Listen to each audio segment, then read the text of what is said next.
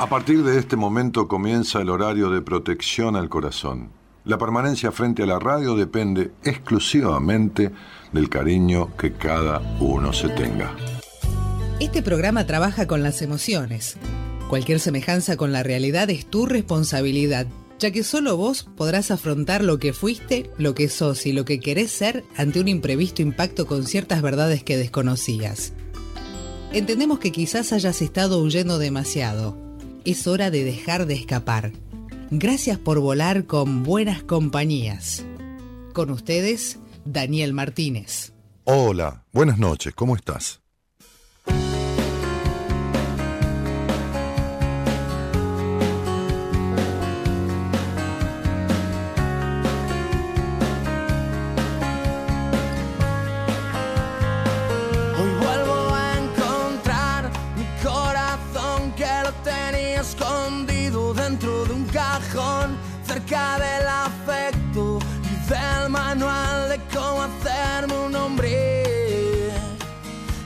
Pasé tan mal mirando alrededor, estando tan perdido, fuera de control,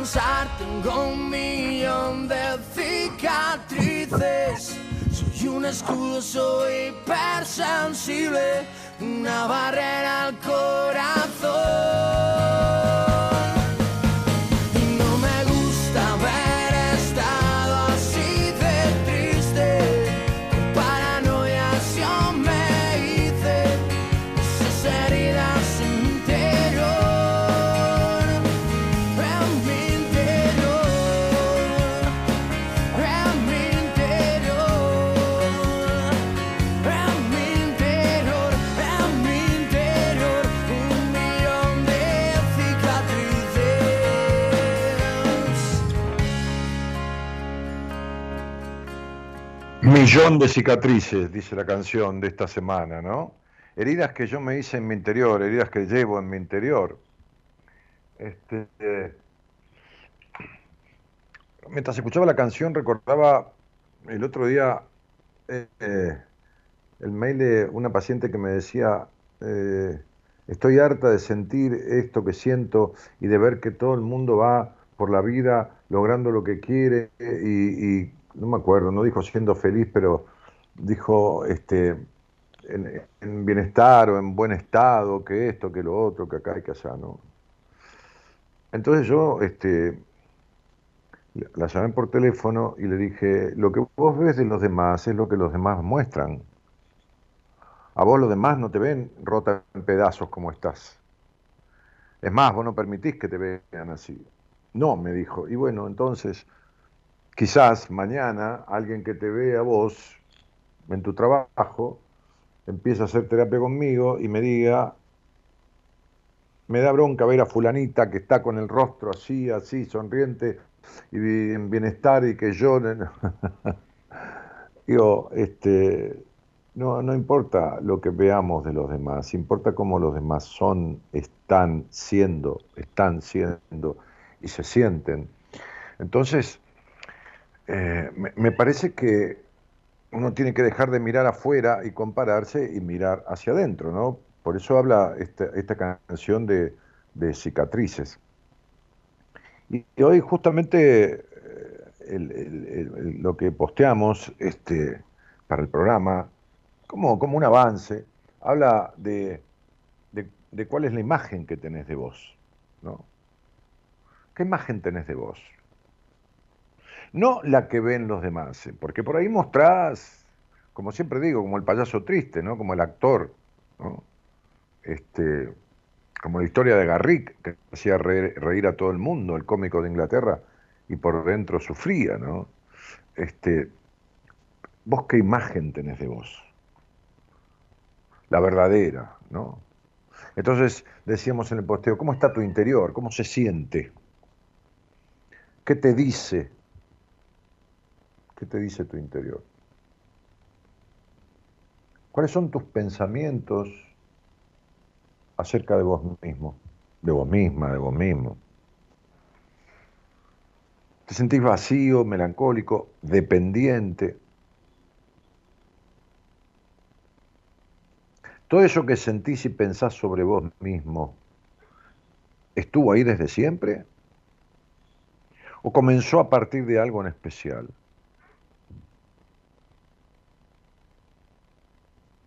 Dentro de la psicología clínica existe un síndrome conocido como el síndrome del espejo roto. Esta noche, decíamos en el posteo que hicimos en las redes, en realidad lo subió y gran parte, gran parte, casi todo lo redactó Eloísa. Yo le di un poco la idea de lo que iba a hablar. Este, dice, esta, esta noche, el síndrome del espejo roto, esta noche te cuento de qué se trata en buenas compañías.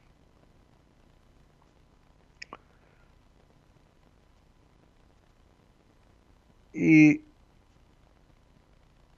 me gusta esa imagen de, esto que, que se, eh, no se instituyó, pero hay una doctora en psicología que publicó un estudio en el año 2018 hablando de esto. Es, una, una, mujer checa, ¿no? Este, checa, checa no chueca, sino checa, checoslovaca. Este, Domina Petric. Eh, sobre un estudio, un, estudio un, ensayo, no importa, sobre el concepto del síndrome del espejo roto. Es decir, ¿de qué estamos hablando? Hablamos de, de una persona que desarrolla una imagen distorsionada de sí misma como consecuencia de de un conflicto fuerte, de un trauma fuerte, ¿no? Este,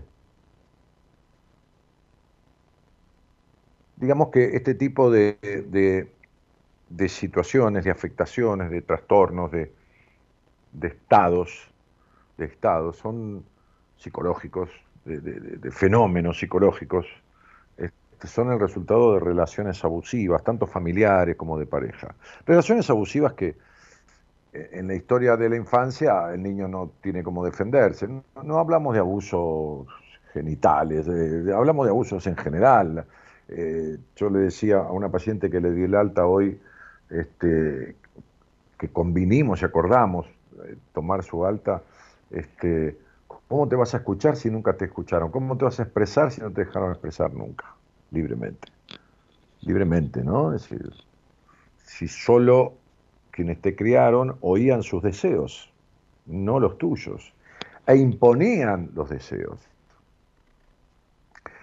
Eh, entonces, eh, vivimos hechos muchas veces, situaciones tan dolorosas, este, tan afectantes, eh, que nuestra identidad, ¿no? la identidad, este, este, esta, cosa de, yo le decía a, una, a otra paciente del sur de Neuquén que le di el alta hoy, hoy, hoy de dos altas, una para el norte, Córdoba, y otra para el sur, Neuquén. Este, una con un mes y medio, casi dos meses, y otra con tres meses, creo. Y, yo le decía, un poco ambas, ¿no? Eh, de diferentes maneras. Encontrarse de adueñarse de sí mismo, adueñarse de sí mismo. O sea, poner las necesidades de uno por delante de los deseos de los demás. Hoy, hoy una, una, psicóloga del equipo, Marcela, posteaba en su Instagram la diferencia entre este, el egoísmo y el amor propio. Me gustó lo que puso, ¿no? Cortito y al pie, eficaz, ¿no? Después lo desarrolló en un carrusel de dos o tres. Pero ella decía, egoísmo es poner los deseos de uno sobre las necesidades del otro. Porque una cosa es un deseo, que uno lo tiene, lo puede relegar, lo puede postergar, lo puede, bueno, dilatar, es un deseo, qué sé yo, ¿no? Este, poner un deseo sobre la necesidad del otro es egoísmo.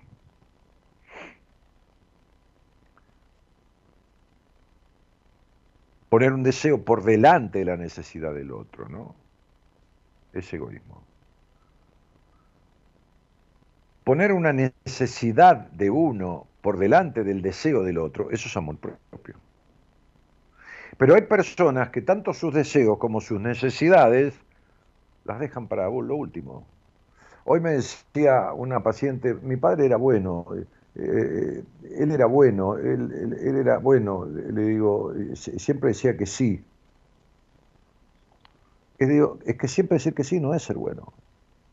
Siempre decir que sí es ser, eh, apocado, este, este, es ser eh, inválido emocionalmente, es estar despersonalizado, es estar discapacitado ¿no? emocionalmente, es, estar perdido de, de, sí mismo, de no tener idea de quién es. El que siempre cede,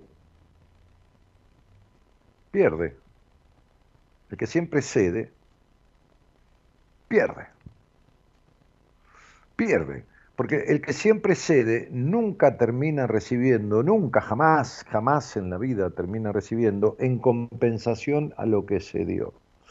Yo solía decir, eh, una frase que era algo así como,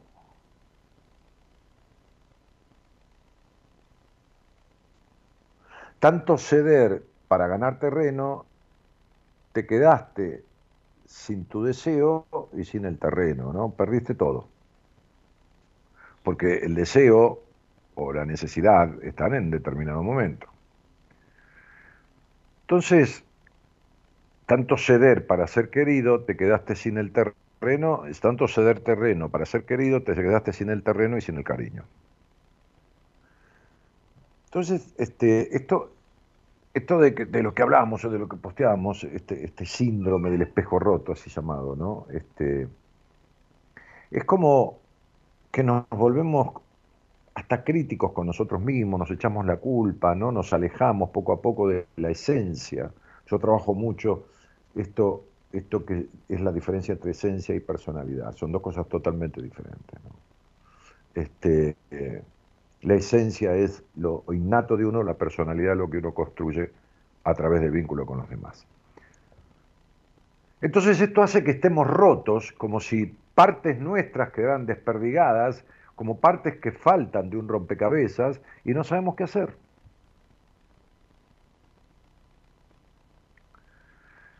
Eh, esta, metáfora de, estar roto, quedar roto, ¿no? Este, en, pedazos, es, como muy acertada, ¿no? Este, o sea, cuestiones como la identidad, la propia autoestima, quedan fragmentadas. Me decía esta mujer del norte hoy, de, a, la que le di el alta, me siento como, pues sabes que yo no, no, le discut, no, a ver, no contradecía ni, ni, a mi hijo, no, me guardaba mi opinión, me, me, me, tragaba. Hoy él viene a visitarme y opina tal cosa y yo le digo lo que opino y se terminó. O sea, él opina lo que quiere y yo opino lo que quiero y eso no quiere decir que tengamos que estar de acuerdo. Qué cosa, ¿no? O sea, toda una vida, o gran parte de, de su vida. Como decía mi padre, tragando amargo y escupiendo dulce. Entonces, eh, tragando su... Entonces yo le dije, pero si nunca te escucharon ni te permitieron expresarte libremente, cuando se armó tu personalidad, que es la interacción de la esencia con, los seres de crianza, eh, por eso vos, con tu edad, ya pasada la mitad de la vida con creces, no te permitís expresar, no te permitías expresarte. Eh, desde el campo de la clínica, la clínica se le dice a, la psicoterapia eh, terapeuta paciente, paciente terapeuta, se le dice clínica, ¿eh? este, que hay psicólogos que se dedican a lo pericial, a lo, a lo, a lo, académico, bueno, otros a la clínica, ¿no? que es lo que hago yo, lo que hace la gente de, mi equipo, bueno, a la atención de pacientes. Entonces, desde el campo de la clínica psicoterapéutica, se, acuñó un término de lo más simbólico para representar esta realidad, de esta fragmentación, de este estar en pedazos, ¿no? Este, este, estas personas que son camaleónicas, ¿no? Porque se cambian de color según la ocasión, como el camaleón, pero no por, por falso, sino por, por contentar, por ejemplo, ¿no? Por contentar a los otros, ¿no? Entonces se pierden, están, están perdidos de sí mismos, ¿no? Este, y la salud psíquica es como, como si se resquebrajara. Entonces, en, esta, en, este, en este resquebrajamiento, ¿no? a ver si me puedo explicar, ¿no? ustedes me dirán después si, más o menos, como, como si fuera el casco de un barco que se va resquebrajando, se va fisurando, ¿no? entonces va, va, entrando agua, va, es decir, se desmembra y se hunde, se hunde en lo profundo de emociones negativas, ¿no? se resquebraja el yo, hay como un como un yo que está partido. O sea, no hay un yo fortalecido. Hay partes débiles de un yo en pedazos, medio desperdigados. A eso esta, esta profesional, doctora de psicología, esbozó como el síndrome del espejo roto. Es decir, el síndrome del espejo roto hace referencia a un conjunto de síntomas que arrastra una persona, por supuesto de síntomas que son estados de ánimo, emociones negativas, este, baja confianza, necesidad de aprobación, exigencia extrema, perfeccionismo ultranza, eh, eh, como, como me decía, hoy me decía alguien, eh, la frase fue,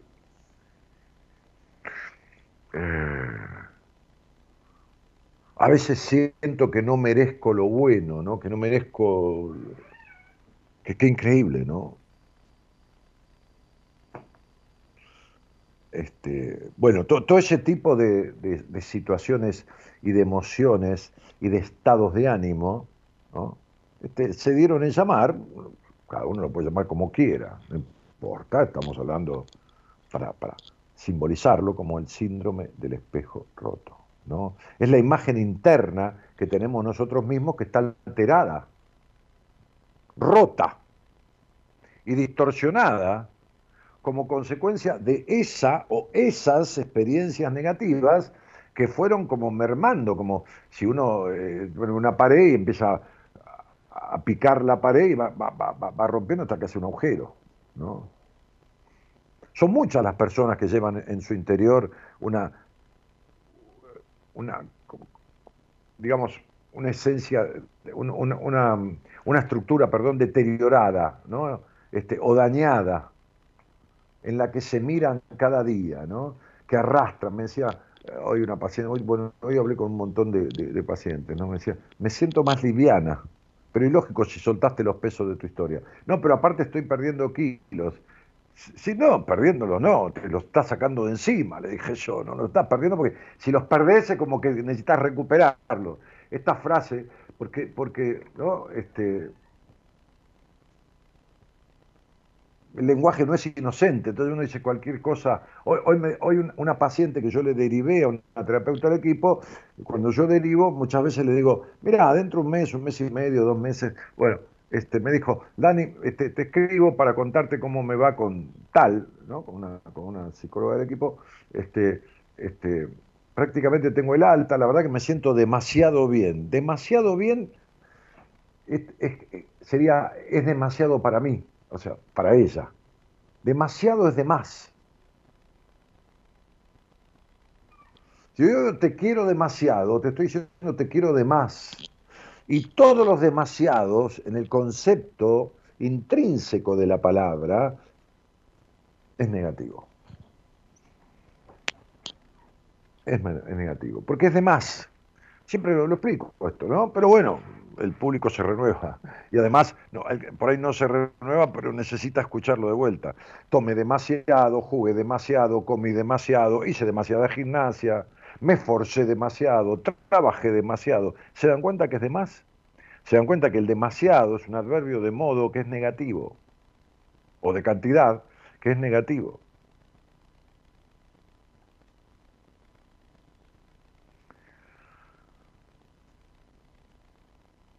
Porque termina siendo como un adverbio de cantidad, pero en realidad termina siendo de modo, porque es un modo negativo en que fue transitado eso que se hizo. Comí demasiado.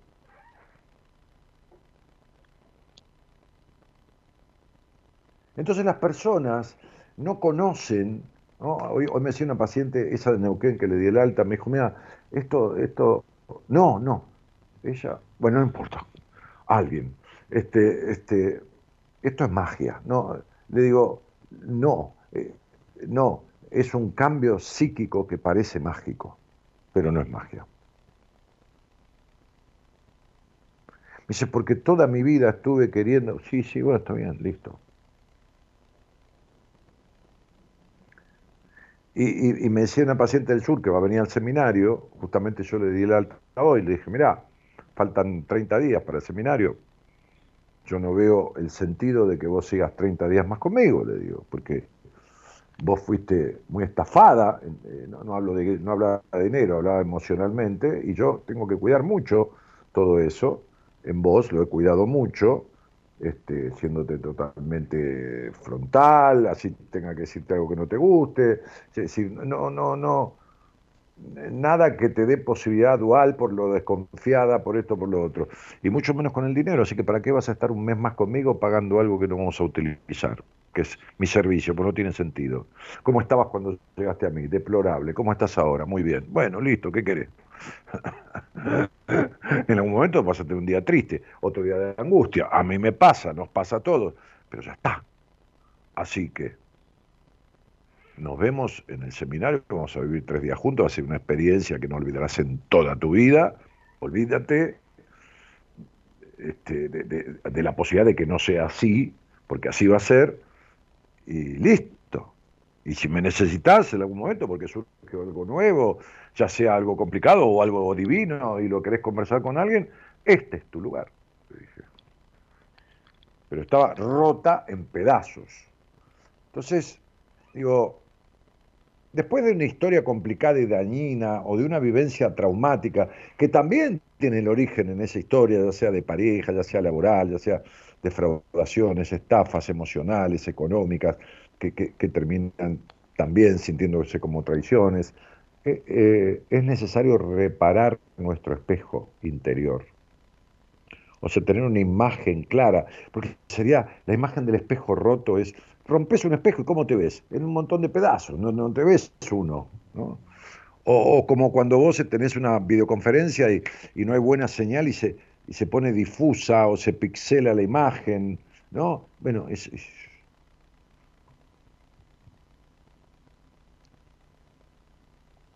Hay que reparar ese espejo interior en el que cada uno se mira. Ahí, ahí donde uno no puede mentir, ahí, ahí, ahí. Hay un tema de Lerner que es confesiones frente al espejo, ¿no? Bueno, hay varios temas que hablan eh, o, que tocan esa, esa cuestión. Este.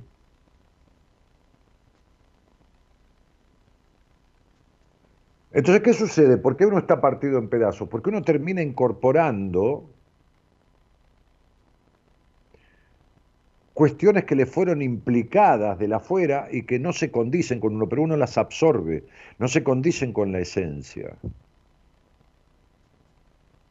Ya sea porque uno cae en manos de una situación de vincularidad con un narcisista patológico, con un psicópata, o con una narcisista patológica, o con una psicópata, ¿no? porque hay para los dos lados. Este, por otro lado, hay personas que se dan en llamar personas con una, con una estructura eh, que se definen como seguros, saludables, con una identidad y valores claros y definidos. Y entonces el espejo interno está intacto. Sin embargo, iniciar una relación afectiva, se encuentran en una relación afectiva con una persona, como decía yo, este, eh, este, narcisista patológico, psicopatón, psicopatona, este, y se, se parten en pedazos. Quiere decir que ese estar tan bien no estaba bien. Si uno cae en una relación así, queda preso de un vínculo así ya de adulto, es porque su historia de crianza lo dejó fragmentado, lo dejó roto. Por eso muchas veces, ¿no? Este, cuando alguien viene al aire, yo le digo cosas que le desmitifican creencias, cosas que tiene creídas de 20, 30 o 40 años que eran de una manera de su historia y no son de esa manera. Y le explico por qué, por supuesto. Entonces se da cuenta después y le explico esto, esto que vos creías que era de una manera, como que me decía, mi padre era muy bueno, era bueno, siempre decía que sí. ¿Quién dijo que decir que sí es bueno? Le dije.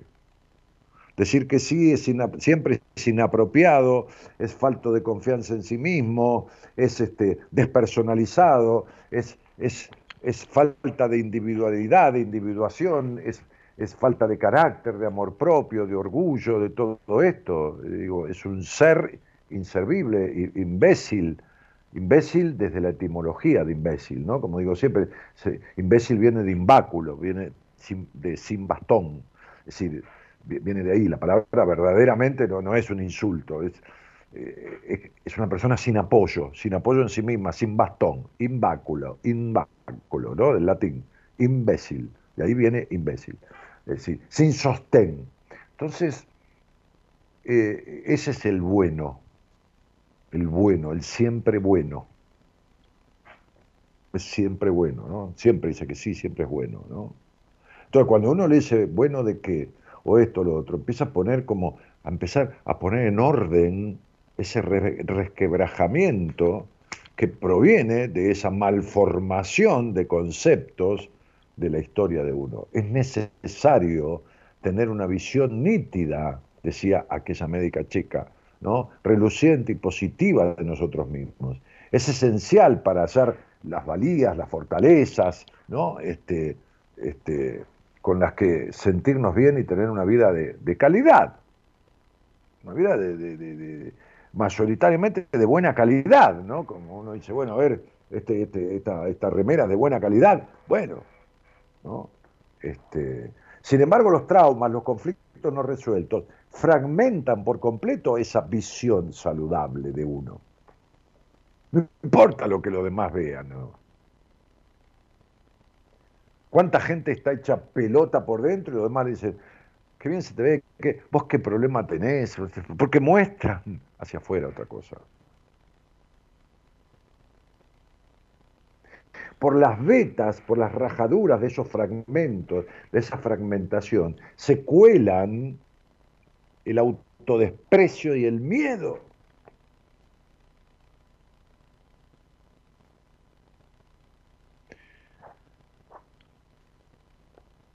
Hay características asociadas, bueno, ya las he dicho, ¿no? A, esto que llamamos, o que proponemos como el síndrome del espejo roto, ¿no? Características asociadas, ¿no? A ver si alguien se ve reflejado en este espejo, ¿no? El sentimiento de inferioridad. El sentirse menos. Como, como poca cosa, me siento poca cosa, ¿no? Eh, el ver rasgos mayoritariamente negativos de uno mismo, ¿no? Que lo mayoritario es negativo, ¿no? Este, otra característica de, las personas que, están así resquebrajadas, ¿no? que tienen esta afectación que llamamos el síndrome del espejo roto, como para dejar un simbolismo que te quede, ¿no? Este, tiene que ver con, con, la culpa, la vergüenza, a raíz de, lo vivido, del, sentirse, de, esta minusvalía, de esta baja estima, de sentirse poca cosa. ¿no? Eh, aparecen las personas con este, este rasgo este, una, profunda somatización emocional, ¿no? somatización emocional, ¿no? Eh, suena como. Alteraciones digestivas todo el tiempo, alteraciones del sueño, dolores musculares, dolores de cabeza constantes, recurrentes, tendencia a sufrir infecciones, problemas en la piel, caídas de cabello desmesuradas y a edades que no... Estas son las somatizaciones emocionales, ¿no? que tienen, cada una de ellas tiene su porqué y viene de determinados los dolores fuertes en la espalda, alta, medio, baja, ¿no? Este, tampoco podemos dejar de lado el hecho de que este síndrome del espejo roto esté anclado muchas veces a la depresión, o que la depresión, mejor dicho, provenga de este síndrome del espejo roto, ¿no? De este estar partido en pedazos. El origen, bueno, un montón. El origen de esto, bueno, son, eh, es la consecuencia de, relaciones que distorsionan la esencia del individuo. Eso que yo explico que es tan endeble y tan frágil como un himen, que es tan, tan permeable, tan, tan intrusionable, digamos, tan penetrable como es el sistema operativo de una computadora, a la que si no le preservás este, o, un celular con un antivirus, con esto le entra cualquier virus. Entonces, bueno, eh, el aparato psíquico de un ser humano, sobre todo en sus primeros años, es lo más vulnerable que existe.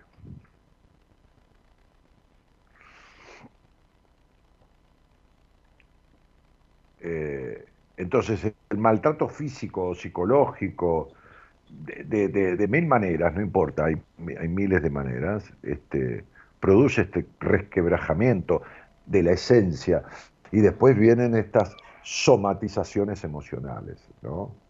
Estas somatizaciones emocionales.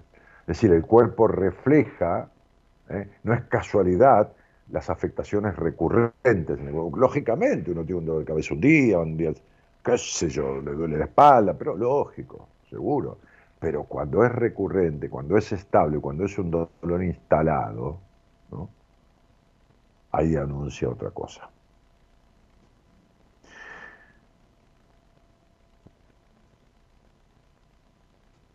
Eh, por supuesto que el abordaje y el tratar estos estados que, que, son corrientes, que, el otro día me decía alguien en una entrevista, este, ¿tiene arreglo esto? Le digo, pero a ver si te crees que eso es un caso para un congreso internacional de psicología o psiquiatría, ¿no? Lo tuyo es habitual. Lo que pasa es que uno cree que, tiene las siete plagas de Egipto. ¿Por qué cree eso las, las personas? Porque, porque no lo manifiestan, porque lo esconden, porque se muestran como no son. Entonces cuando se... A ver, un día estén en una reunión por, ahí y traten de instalar o de meter un tema, ¿viste? Como para cagarle la reunión a todos, ¿viste? Decir, che, ¿quién tiene miedo a la muerte? Pues yo estoy con miedo a la muerte últimamente. ¿Alguien tiene miedo a la muerte? ¿Alguien alguna pensó en suicidarse? ¿Alguien? Vas a ver.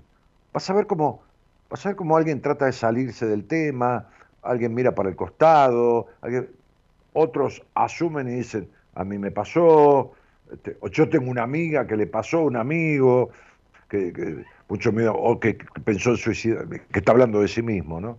Este, pero cuando uno no manifiesta, cuando uno oculta, ¿quién anda por la vida diciendo yo tengo un vacío existencial? ¿Eh? De todos sus amigos o sus amigas, alguien dijo, yo tengo un vacío existencial, ¿no? Comiendo una pizza. Nunca. Sin embargo, ¿sabe la cantidad de gente que padece de eso? La gente no habla ni de sus abusos físicos, los golpes de la infancia o abusos eh, sexuales, ni siquiera con su terapeuta. Así que imagínense con cualquiera.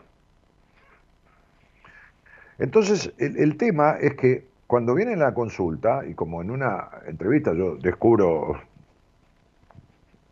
como que, es como para un médico mirar una radiografía, ¿no? De, una pierna rota, el tipo dice, acá está, está roto acá, está roto acá, ¿no? El hueso se ve a, las claras. Para mí es lo mismo. Entonces el otro se sorprende desde ya, este,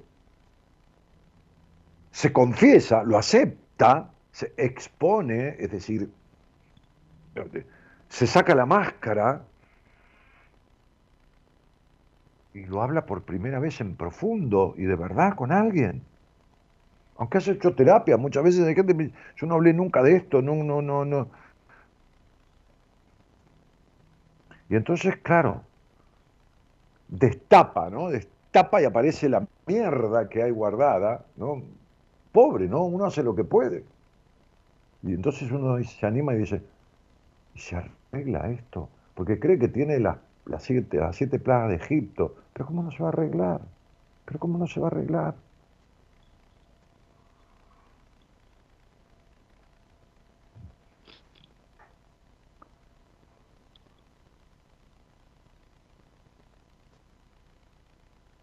No se arregla la cabeza cuando se rompe, ¿no? Pero sí cuando está rajada. Cuando la psique está, esta, esta cosa rajada, distorsionada, ¿no? resquebrajada. Entonces, digo, ¿por qué andar por la vida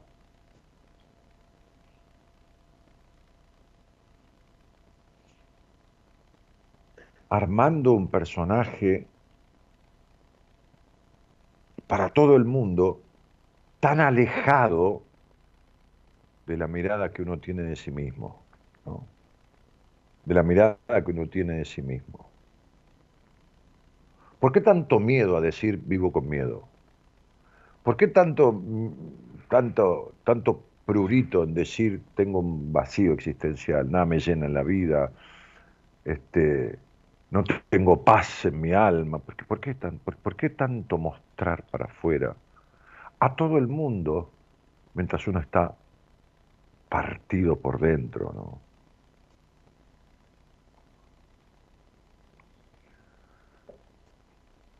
y encima no saber ni por qué uno está así, ni tratar de averiguarlo. El síndrome del espejo roto y sus consecuencias, sus orígenes y sus consecuencias. Buenas noches a todos y gracias por estar.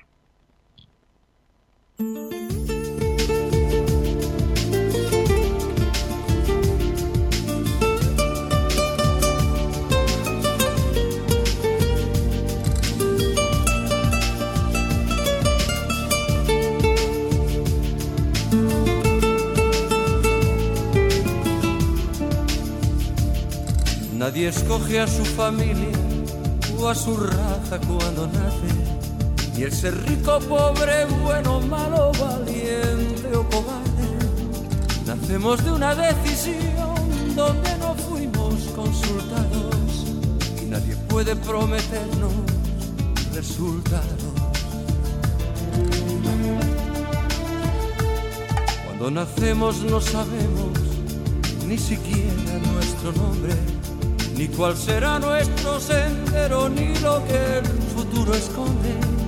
Entre el bautizo y el entierro, cada cual hace un camino y con sus decisiones un destino.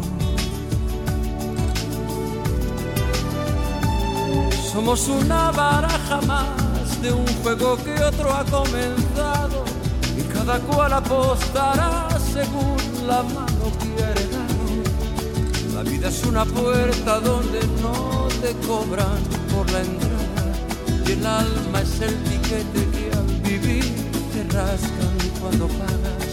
Y cada paso crea una huella y cada huella crea una historia y cada ayer es una estrella en el cielo de la memoria. Y la marea del tiempo lleva y trae nuestras contradicciones y entre el regreso y despedida cicatrizan los errores. Y cada amigo es la familia que escogemos entre extraños y entre la espera y el encuentro. Uno aprende con los años que solamente a la conciencia nuestro espíritu responde y que una cosa es ser varón y otra es ser hombre. Nadie escoge a su familia a su raza cuando nace. El ser bueno, malo, lindo, feo, inocente o culpable. Del nacimiento hasta la muerte, toda vida es una apuesta. De nuestra voluntad depende la respuesta.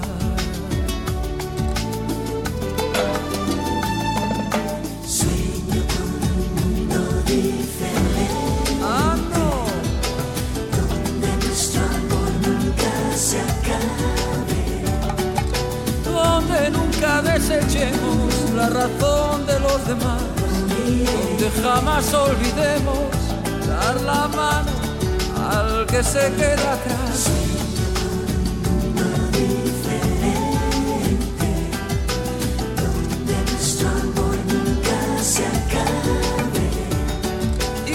Sepa más de todo, que lo enseñe a los demás, para que todos sepamos de la vida siempre un poquito más. Ah, no.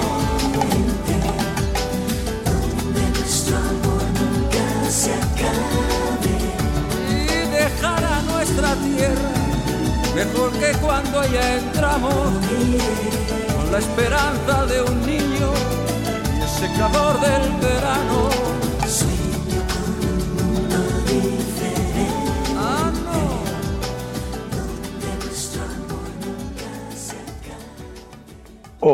buenas noches. Hola, buenas noches, Daniel. Mucho gusto, Marcela es mi nombre. ¿Cómo te va, Marcela? ¿Qué tal? ¿De dónde? Bien, ¿de dónde eres? De Liniers. De Liniers.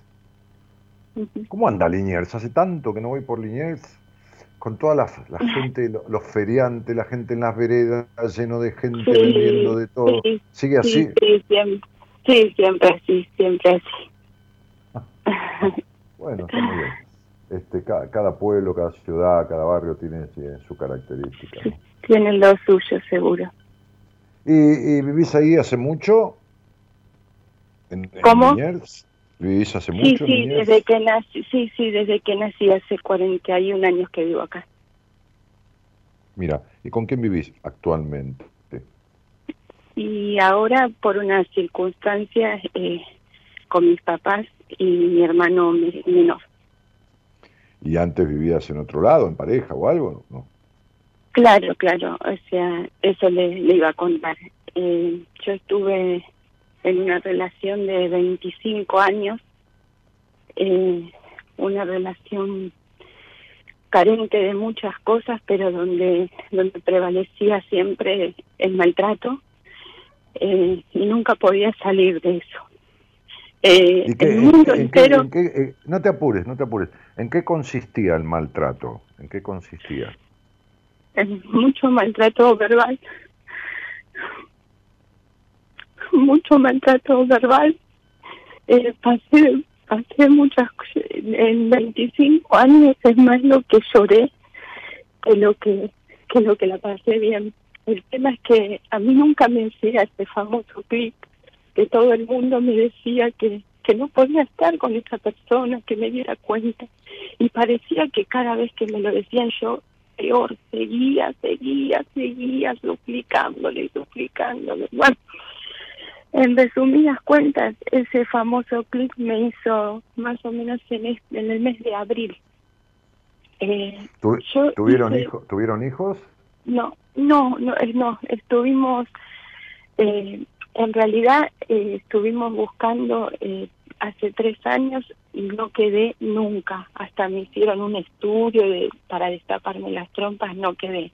Pero yo había quedado embarazada en el año eh, 2008, 2008 y bueno, y eh, cuando yo le dije que estaba embarazada, eh, se puso, pero como que le hubieran dicho que tenía un día, un día de vida él. Y bueno, me, me sometió y mal de mi parte que yo no pedí socorro y no me fui gritando, pataleando, me sometió a hacerme un aborto. Me, encerró en, en la habitación y, y me dijo que él iba a buscar unas pastillas para que yo abortara.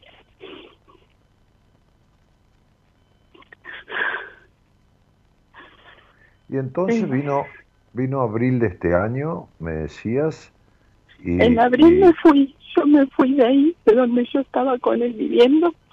Eh, Ajá. el tema es que me fui de una manera eh, rara, especial, porque yo no es que le dije, mira, me voy. Eh, según mi psicóloga que empecé hace dos viernes atrás, me dijo que, que, yo hice lo que pude. Yo me fui un día cuando él estaba durmiendo y la ropa me la fui llevando de a poquito. Eh, Mm. Por ¿Y miedo. por qué? no ¿Cuál sé, sería la porque- mejor manera de irse? La mejor manera de irse, salvarse o rescatarse de un psicópata, es como uno pueda irse. irse por Claro, una y yo le dije a la psicóloga, eh, eh, sí, sí, yo le dije a la psicóloga, estuvo, estuve muy mal y me dijo, no, vos hiciste lo que pudiste. Sí, está bien, Sí. estamos de acuerdo, sí, sí, sí, sin duda. Este, Lo que pasa es que yo hace tiempo que venía haciendo, aparte del maltrato, o sea, yo me iba todo el día, ¿no? Iba a trabajar, después venía mucho de mis papás, porque yo ahí era como una planta. Él jugaba al póker, a ese juego online, y él no existía, él se ponía a las 8 de la noche y amanecía con ese juego. Yo era una planta, yo llegaba a la noche, yo quería ponerme, por ejemplo, a limpiar y no me dejaba ni limpiar porque decía que lo desconcentraba. mm, Eh, entonces yo tenía que llegar y acostarme, o sea, las veces que le pedía, podemos hablar porque estamos mal, y me decía, no me rompa, bueno, me, me contestaba mal, ¿no?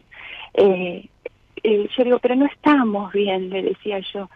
Yo, yo estoy bien, no me rompa las pelotas, me decía hablando mal y pronto. Y nunca quería hablar, nunca Y- me y pero dejaba tenía hablar, como quería. Él tenía razón, si él estaba bien. La que estabas mal eras vos. Es decir, cuando Claro, uno hace lo que quiere con el otro, el que hace lo que quiere con el otro, Sí. esté el otro de acuerdo o no esté de acuerdo, está bien. El que lo hace está bien. eh, Claro. no quiere otra cosa. No le interesa conversar. Si él está bien. Y jugando al póker está bien, eh, y ahí mandándote a dormir está bien. Y si te quedas Claro. ahí, molestás. Y si vos haces Claro. todo lo que él dice, o sea que antepone sus deseos a tus necesidades, como yo decía antes, Sí. y vos aceptás todo eso, ¿para qué va a cambiar? Si toda esa forma de ser a él le producen un bienestar, un estar bien. Sí, sí, sí. Bueno, y Claro. me fui, ¿no es cierto? Y cambié el número de celular, lo saqué del Facebook, del Instagram, o sea, saqué todo, como para Ujú. que él no, no sepa nada de mí. Y bueno, es Mm. como que entró en un estado de desesperación que empezó a llamar a una prima y a una tía mía, donde las volvió locas, eh, mandándole audios hasta la madrugada, audios de una hora, de todo. Eh, un- Como todo psicópata abandonado. Sí, ellas me decían, ay, dice, no lo, no lo aguanto más porque por momentos te ama, por momentos te odia, eh, se cree que te estás prostituyendo, busca eh, portales de mujeres donde donde hacen por, eh, eh, cosas pornográficas, se cree que sos vos, aunque aunque no sos vos, pero él es, algo su cabeza y busca ver dónde podés estar, con quién podés estar, se la pasa en una computadora investigando. Bueno, eh, eso me, me afectaba mucho a mí en ese momento que ellas me cuenten todo eso que él estaba haciendo. En Ajá, ese ¿y interín para, conozco, qué, lo- para qué lo escuchabas? sí, sí, sí, eso, eso es verdad. Eh, ellas me, me, me, me tenían como torturada con eso, que está loco, está loco, está loco, eh, no para de mandar, claro, estaba con una ansiedad, una locura terrible estaba manejando él en ese momento. Bueno, en ese interín eh, conozco a una persona eh, donde la verdad que me deslumbró eh, sus, sus actitudes conmigo, una persona eh, adulta, o sea, de 48 años, digo adulta porque es mi, mi, pareja tiene 41, pero tenía comportamientos muy maduros. Esta De persona edad adulta, no quiere decir que sea adulto. Exacto, sí, sí, sí, sí, sí, de edad adulta. Esta persona eh, con dos hijos eh, separados hace muchos años, eh, bueno, empecé a conocerlo, me brindó eh, sus hijos, me llevó a conocer a sus padres. O sea, yo parecía que estaba estaba muy feliz porque, claro, yo estaba Pero- viviendo algo Pero, que pero, que no, no, no digo que estaba viviendo algo que nunca había vivido, muy atento, muy, muy bueno conmigo, todo, todo. Y yo sentía que estaba como en el paraíso, claro, no tenía nada de todo eso. Bueno, resulta que después de, después de más o menos, no sé, dos meses por ahí de estar con este, con este muchacho, eh, lo, lo llamé a, yo tengo una, a mí lo que me une con, con mi expareja es una perrita de tres años que yo la compré cuando me dijeron que, que yo la compré porque no podía quedar embarazada. Eh, o sea, la perrita es de los dos, es mi vida, yo nunca había tenido una mascota, tiene tres añitos, eh, es mi vida, mi vida.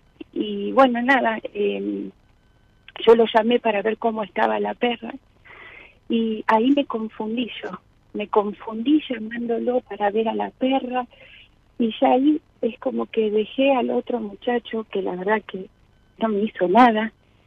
Y bueno eh, este esta eh, mi expareja cuando vino a traerme la perrita que yo le dije que la quería ver que la extrañaba muchísimo que es la verdad porque él no me la da si yo no estoy con él no la veo más. Ese es- ese es el lema de él. Bueno me confundí y me mostró que había cambiado, que, que ahora estaba con Dios, que todo. Bueno, eso duró, una semana. duró nada. Sí, sí, sí, Mm, sí, sí. Me decía que gracias a que yo lo, lo, lo dejé, eh, él le pudo decir a la madre que la amaba, que esto, que esto. Bueno, como que, que y, y después de eso fue todo una mentira, porque hoy por hoy me, me vive denigrando, diciendo que soy la peor basura del mundo.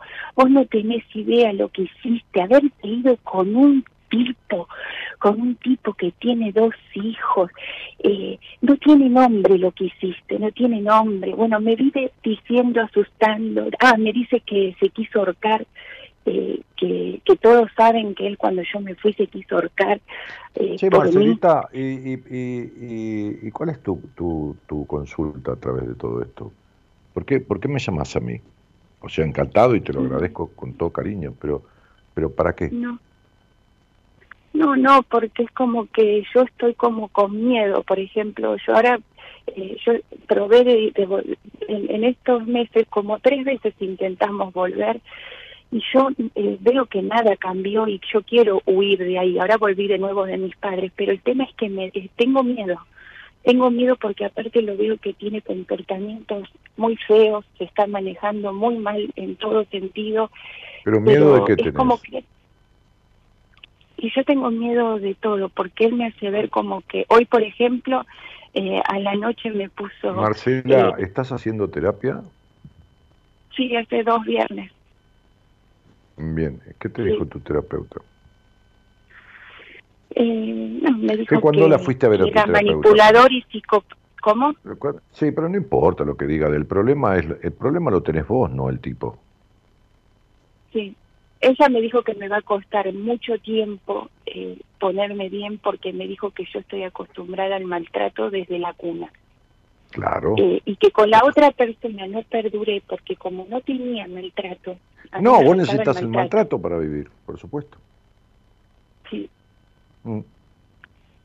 sí. Tu mandato No, no, y ahora estoy histórico- con, con- sí. Marcela, ¿cuánto hace que me escuchás a mí? Eh, no eh, hoy porque me recomendó una amiga que, Bueno. que le llamara y bueno Claro, Marcela, estás tan enferma como el psicópata. Igualito. sí yo lo admito Igual- sí sí eso le la Igualito. Claro, claro, claro. El problema no es que él está. eh, la diferencia entre los dos es que vos tenés posibilidad de sanarte. Él no. Porque el psicópata nunca acepta su enfermedad. Claro, Jamás claro. un psicópata se cura porque no acepta su enfermedad. Y la pr- primera cosa que hay que, que hay que lograr para resolver algo es aceptarlo. Si uno no acepta algo, no lo puede Claro. resolver.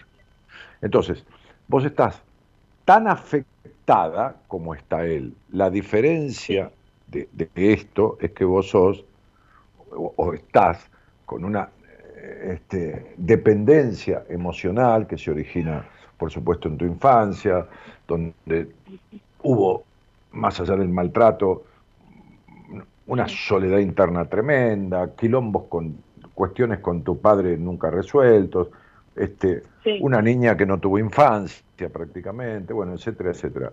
Pero, pero Sí. el, el punto es que, que, que el, el tipo este, ni siquiera yo me animo a mencionar pareja, porque sería como un insulto a una relación Sí. de pareja decir que esto es una pareja. ¿no? Sí, Cuando sí, vos estás diciendo mi pareja, estás insultando a lo que es Tal una relación. cual. Sería como decir, bueno, este, yo, eh, yo lo amaba mucho, estás insultando a la palabra amor, eso no es amor. ¿no?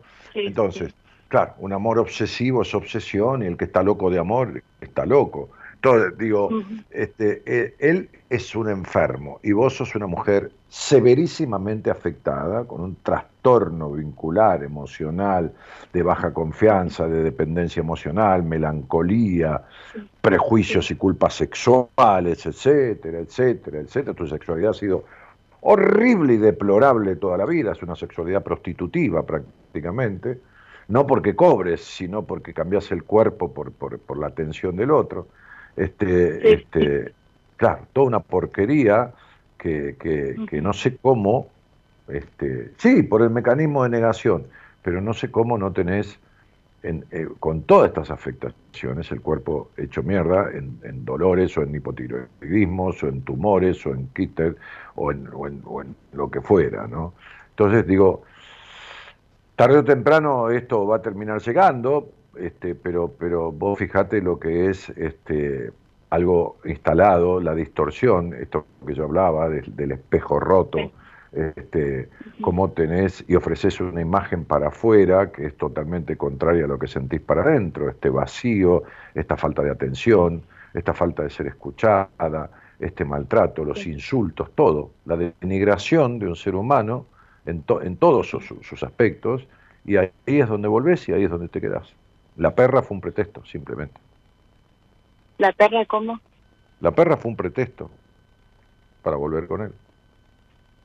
Claro, lo mismo Querer, me ver, dijo la querer- querer ver a la perra es un pretexto para volver con él. Porque ver a la perra es una cosa y aceptarle las disculpas y todo eso es otra cosa. Ahora, yo puedo aceptarle las disculpas a alguien de que se equivocó conmigo, pero si a la semana vuelve a hacer lo mismo, me voy a la mierda y no vuelvo nunca más. Claro, No. claro. El tema A es que ahora no sé cómo manejarme porque tengo No, miedo, hay porque él manera de manejarse. que- Estas relaciones eh, que son adictivas, es lo mismo que una adicción a la cocaína, no se deja de a poco, se deja de una vez. No Claro. existe. Vos vas a internarte. hace ver como que se va a matar. Escuchá, ¿qué importa? Si se mata le hace un favor al mundo, ¿para qué carajo querés? Porque lo mejor que te podría pasar es que se mate. ¿Qué otra cosa? ¿Qué otra mejor que te puede pasar en la vida? Lo que pasa es que es fuerte, es fuerte todo esto. ¿Qué es lo fuerte? Si es un tipo inservible, maltratarte, enfermo mental, no curable, ¿qué es lo fuerte? Claro, eso es lo que tengo que entender y trabajar mucho. Porque así todo, mira, ayer me ponía, porque ayer me había echado, puteado, y olvídate de la perra y no venga nunca más. Y después a la noche me decía, estoy triste, perdón, disculpame. Marcela, gritar". estás con un tipo que tiene un conflicto tremendo con su crianza y sobre todo con su madre. No es de ninguna persona, Sí. es de su madre. El maltrato a cualquier Sí, mujer es el maltrato a su madre, con la cual tiene una relación de amor-odio. Tenés que hacer terapia con una terapeuta que sepa mucho. Este, no tiene un carajo que ver esto de que se necesita mucho tiempo, ni todo esto que te dijo. Este, se necesita eh, lo que se necesita, ni mucho ni poco. Nadie puede decir que es mucho y que es poco porque las fórmulas y, los, y las técnicas psicoterapéuticas no obran de la misma manera sobre todas las personas. Hay, hay resfríos que se van con un antigripal a los dos días y hay resfríos que tardan 20 días en irse, y tomando la el mismo antigripal. Entonces, eh, eh, eh, tenés que hacer terapia y entender que Sí. estas situaciones, nadie se interna por adicción a las drogas y le dicen, bueno, hoy toma un poquito menos, mañana toma un poquito, anda tomando un poquito menos cada día. No, te despojan de todo, no hay marihuana, no hay cocaína, no hay pastillas, no hay este, ácido lisérgico, no hay heroína, no hay una mierda, hay agua mineral y hay comida. Entonces, Sí. sería esta adicción que vos tenés enfermiza con este tipo, no Sí. se arregla soltando de a poco. Lo mejor que te podría pasar es que se matara, por supuesto. Lo que pasa es que si se mata, vos perdés al proveedor de maltrato. Entonces, eh, eh, eh, ¿qué le qué le- qué- o sea, ¿qué le puede pasar a un enfermo de adicción a la cocaína si se mata el que se la trae? Y el tipo se desespera porque era el que le traía la droga. Bueno, Sí, a vos, tu droga, que es el maltrato, te la provee este señor. Sin él, sí, no sos nada. Con él sos una porquería, pero sin él no sos nada. ¿Entendés? sí. sí, Con él sos una porquería porque te hace sentir una porquería. Yo no digo que vos seas una porquería. Digo que vos No. necesitas sentirte una porquería y eso él te lo da. Sin él no sos nada, ni siquiera una porquería. Por eso volviste. Sí, sí, sí. Por eso cuando yo almorcé con Mirta Legrand, dije, la mujer golpeada necesita ser golpeada, o maltratada, es lo mismo. Necesita el maltrato y los golpes. Y después les expliqué por qué. Porque se siente tan poca cosa, tan mierda, tan sorete, tan cagada, que lo único que merece en la vida es maltrato. Porque es la única forma en que por lo menos tiene algo de atención. Sería. Yo, o sea, vos, no tengo derecho a tener buen trato de nadie, porque soy muy poca cosa. Porque si ni mi madre ni mi padre me quisieron ni siquiera medianamente bien, ¿quién carajo me va a creer en la vida? Quiere decir que no valgo una mierda. Y si no valgo una mierda, no merezco una mierda. ¿Lo entendiste? Así funciona. Sí, sí, sí, sí. ¿Entendiste, no? Lástima que, lástima que estoy con eso, porque yo misma me, o sea, no puedo creer cómo me, me cuesta tanto y por qué tengo tanto miedo, porque yo ya tendría que estar cambiando de nuevo el número y, y que no tenga acceso más a mí, pero como me, me manipula tanto, tanto, que se va a matar o que, No te manipula nada. Todo, todo psicópata no soporta perder a su víctima. El psicópata eh, es el, el opuesto complementario de la melancólica.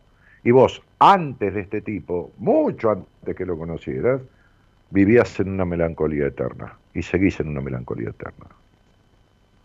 Entonces no es que te manipula, es que vos te dejas manipular, Claro, porque ne- claro. necesitas la ma- manipulación. Necesitas vivir sin ser escuchada. Si a vos nadie te escuchó en tu crianza, nadie te escuchó verdaderamente nunca. Es verdad. Bueno, por eso. El problema no está en el vínculo con este hombre, el problema está en el vínculo con el pasado. Es del pasado que no podés salir, por eso lo repetís. No, Claro. no hay que tratar tu relación con este tipo, hay que tratar tu pasado. Pero bueno, vos estás en manos Me de una vendría bien hacer constelaciones en este Eh, me- vos estás en manos de una profesional, yo no me quiero meter. Charlarlo con tu terapeuta. Yo no, yo no, vos no sos mi paciente, yo no te puedo decir lo que te vendría bien o mal. Porque vos estás en terapia con una profesional, ¿entendés? Sí, sí, sí. Digo, si me vendría bien hacer constelaciones. De vuelta te vuelvo a repetir, te vuelvo a repetir. Yo no sé lo que te vendría bien o mal, porque yo no te estoy atendiendo. Ah, ah, ah, ah. Claro, entonces, lo que te vendría bien es un proceso en psicoterapia con alguien que sepa muy bien cómo tratar estas cosas. Yo no conozco a tu terapeuta, no puedo Claro. evaluar. Si vos me dijeras, hace dos años que estoy en terapia y estoy con este tipo, te diría, mandá a tu terapeuta a la puta madre que la parió porque no sabe nada. Pero como hace dos claro. semanas que estás con ella, yo no soy quien para darte opinión. Claro, sí, sí, sí. ¿Estamos? Entiendo, sí. Claro. Entonces sería, este, no te puedo dar una opinión, porque vos eh, empezaste recién tu terapia. Yo no sé qué te puede, ah, eh, no, me, no me quiero meter, porque vos recién empezás. No, no, no, no puedo, no puedo dar una opinión. No debo tampoco. No, no, no quiero. Ah. Porque diferente, el otro día salió una chica al aire con 22 años de terapia y estaba peor que nunca. Pero eh, entonces yo, bueno, le dije lo que le dije. El lunes fue la conversación. Entonces yo, Marce, este, lo que te puedo decir es esto. Vos estás igual de afectada que este tipo. Lo que pasa que lo Claro. tuyo es sanable, lo de él no. Ojalá se matara. No creo que se mate porque el psicópata miente, jura, se arrodilla, llora, hace cualquier cosa Sí, para, no, sí, sí. para no perder a su víctima. Porque la frase del psicópata es "Podés- podrás dejarme, pero olvidarme jamás. Entonces se mete, enloquece, se mete en la red de la persona, busca la manera de cruzarlo, de verlo, de esto, de lo otro, porque no aguanta el abandono. Porque Sí, la trauma- otra vez me dijo que si yo me trauma de su vida es, el trauma de su vida es el abandono. Marce querida, escuchar el programa que mal no te va a hacer, a lo mejor te hace bien, y ponerte en manos de Sí. tu terapeuta y ojalá sepa cómo tratar esto. Bueno, bueno, bueno. Bueno, Daniel, muchas gracias. eh. Chau, un cariño. Gracias, hasta luego. De nada. Chau, chau. No soy un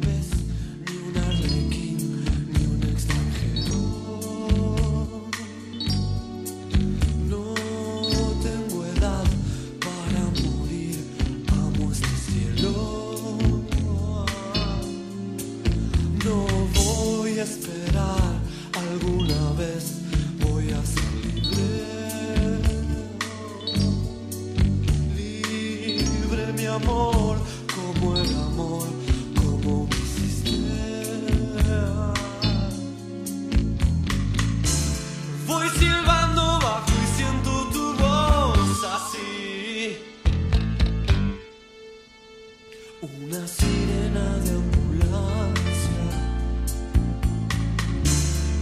quedando solo cada vez más y que mi corazón ya no me basta. Veo el reloj,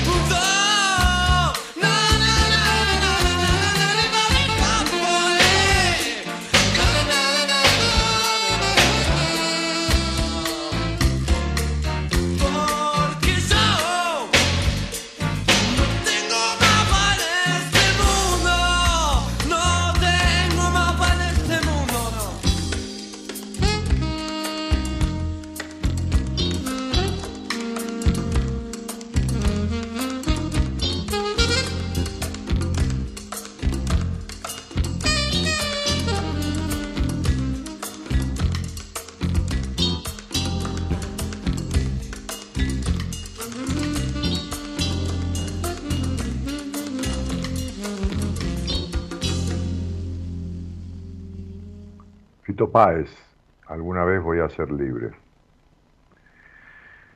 Bueno, algunos posts por ahí a- a través de la transmisión de nuestro canal de YouTube, que se llama Daniel Martínez Buenas Compañías, como se llama el Facebook, como se llama también ese mismo nombre del Spotify, Daniel Martínez Buenas Compañías. Mi página web, no. Mi página web, donde hay mucha información, donde están cursos, donde está el acceso para ir al seminario, este, para pedir información, es danielmartinez.com.ar. danielmartinez.com.ar. Temazo, dice Guillermo, este, por este tema de Fito. Eh, Sonia dice, Daniel, estar con un psicópata te lleva a lo mismo, escucho y dudo. Sonia, cuando quieras hablamos. No sé si es una pregunta capciosa, si es algo que te está pasando porque estás con un psicópata, no sé si estás con un psicópata, no sé si verdaderamente podríamos definir como un psicópata, entonces no, no sé, no, no, no en el aire no puedo decir nada. Este, sí, ya sé tu mirada, la siento dentro mío, jaja. Hoy hay gente que parece que ha fumado algo raro, ¿no? Como Julio Sánchez que parece que fumó, está fumando algo que, eh, no sé, este, ca- casi una palmera se puede haber fumado. Genios Dani Marce dice, no, sé a qué se refiere. Este, pone la imagen de Jesucristo ahí con el, el cual se reputió, dice, en una etapa, pero ahora se reconcilió. Este, o sea que este es el Facebook de Jesucristo. Eh, y, Julio Sánchez es el inter... el- digo, eh, el- ah, no me sale. Eh, son posteos de Jesucristo a través de Julio Sánchez que viene a ser intérprete. ¿no? Está, este, eh, y está como compulsivo, o sea que no sé si fumaste algo o si tomaste algo que te puso así, Julito. Tranquilízate, campeón, porque hiciste 8 o 10 posteos este, eh, con un grado de incoherencia bastante importante. ¿Está? Entonces, este, tranquilo, tranquilo. Eh, que este es el chat de todos. Eh, Gabriela Zapata dice, tantas máscaras me creé que hoy en día no sé quién soy, me siento partida, perdida y por más de que lo intento no logro encontrar mi camino. ¿Y quién dijo que uno, cuando se pierde en un lugar, en un pueblo que no conoce, en un país, lo que hace es preguntar a alguien que sepa? Cuando te sentaste con alguien que sepa para reconstruirte o construirte, porque a lo mejor nunca fuiste vos verdaderamente, y entonces estás buscando algo que no existe, que es a la que eras cuando estabas menos peor que ahora, pero nunca bien. Entonces, en la medida que vos no dejes esta exigencia que tenés y te pongas en manos de alguien coherente, no vas a resolver esto nunca. ¿Está claro? Este, y Leonardo Moreira, que saluda, y Fernando Cabrera dice, ¿qué tal, Dani? Un placer escuchar. Eh, David Andreo dice, buenas noches, Daniel, yo siento una distorsión como si fuera del sexo contrario al mirarme en el espejo. No sé, qué sé yo. No sé si es una distorsión, no es un deseo, no lo sé, tendrías que hablarlo.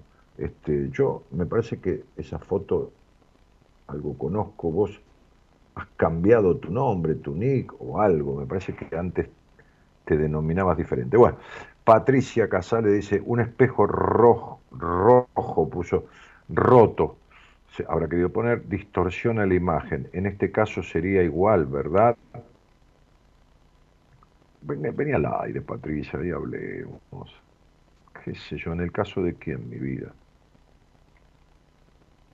Hablábamos de un espejo roto, de un síndrome, de estar roto por dentro. Un espejo roto distorsiona la imagen. Un interior roto trastorna la vida, porque el espejo roto devuelve una imagen rota a través de un espejo que está roto, pero vos estás entera. El problema es cuando vos te sentís rota por dentro. Este es el síndrome del espejo roto. Vos te miras al espejo y te ves entera, pero estás rota por dentro. ¿Se entiende? La diferencia entre un espejo roto verdaderamente es que el síndrome del espejo roto es mirarse al espejo y verse bien tal cual sos, no te ves en pedazos, pero estar en pedazos por dentro. A ver si se entendió ahí. Nélida Marcial dice buenas noches, maestro, saludos desde Catamarca. Marcos Tabaré dice, Daniel, siempre te escucho. Anabela que dice saludos desde Bahía Blanca, Punta Alta. Miriam Gobi dice, empiece que acá estamos. Empiece, maestro, que acá estamos, dice. Eh, Sabrina Pano, que dice nombre del tema, un millón de heridas se llama el tema, ¿no? El que, habría. Eh, buenas noches, Dani. Un abrazo desde Villavoz, zona oeste. Este, dice Martín Bucci. Somos uno, dice buenas noches, Dani. ¿Cómo te va, nena? ¿Cómo estás? Esa chica es la que habló conmigo el lunes, de la que tenía 22 años, que lleva 22 años de terapia casi más años de terapia que de vida, que de vida consciente, ¿no? Este, Norma Yolanda Solís dice, buenas noches Daniel, volver a escucharte es gratificante. Doris Abdala dice, buenas noches Daniel, desde Santiago del Estero, capital, a pedido de mi amiga Silvi, estoy escuchando el programa. Bueno, tu amiga te lo pidió, pero vos aceptaste, no le eches la culpa a tu amiga. Ah, digamos que por sugerencia de tu amiga. Liliana Rojas dice, buenas noches, quiero escucharte desde Tucumán quiero escucharte, y si me estás escuchando, desde Tucumán. Este, Silvana Flores, que también saluda. Eh, Patricia Benítez Torres dice, hola, buenas madrugadas. Eh,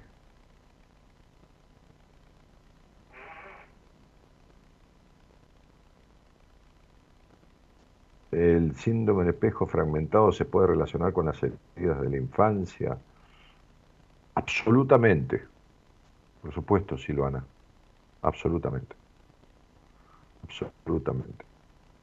Buenas noches, Dani. Te escucho mientras preparo la cama para ir a dormir, dice Tomás. Me encantó la introducción que hiciste hace un ratito. Que tengas una linda semana. Igualmente, querido. Sonia Marchesi, eh, cuando quieras hablar de eso lo hablamos. Yo no te puedo definir la personalidad de alguien en un mensaje de, de, un posteo de seis o siete, ocho palabras de una transmisión radial, ¿entendés? ¿Qué es tu gran duda? Salí al aire y lo hablamos, y si no, veme en privado. ¿Cómo se puede vivir con una gran duda de estar con un psicópata o no? ¿Cómo puedes vivir con una duda y no disiparla nunca? Y querer disipar semejante cuestión a través de una frase de seis, siete, ocho palabras. Pero yo estaría loco si te dijera y te contestara eso. ¿Cuánta necesidad de vivir en la mierda, no? ¿Cuánta necesidad de vivir en la mierda? En la mierda de la duda, en la mierda de la indecisión, en la mierda del destrato, del maltrato, del vacío. ¿Cuánta necesidad?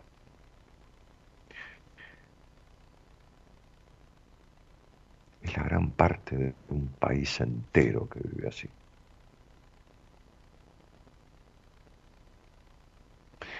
En la mierda de la traición, gobernados por psicópatas. Muchos de ellos. Y así como Marcela, que salió al aire, vuelve con el psicópata y le vuelve a creer. La cagan en la cara, le vomitan, le escupen,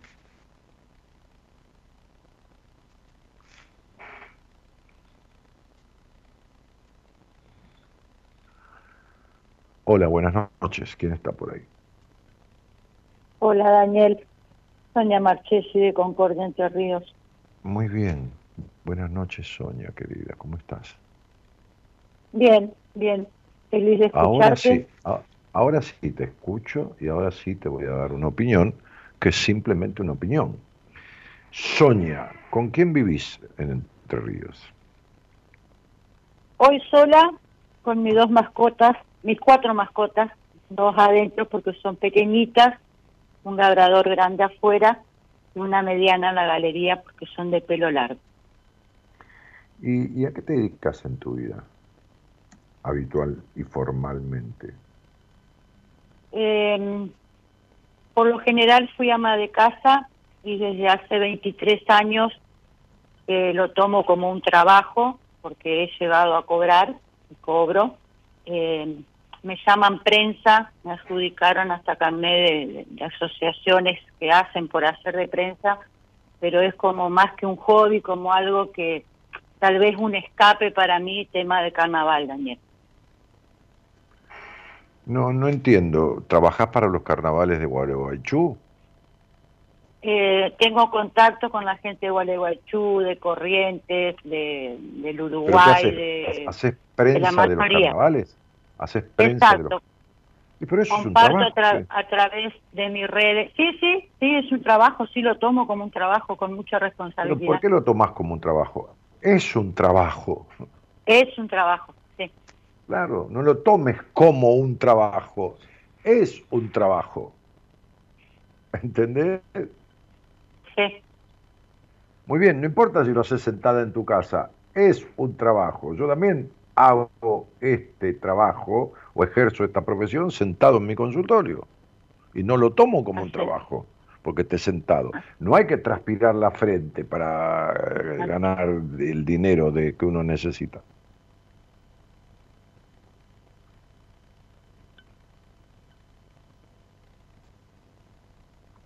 Tantas cosas me has logrado comprender.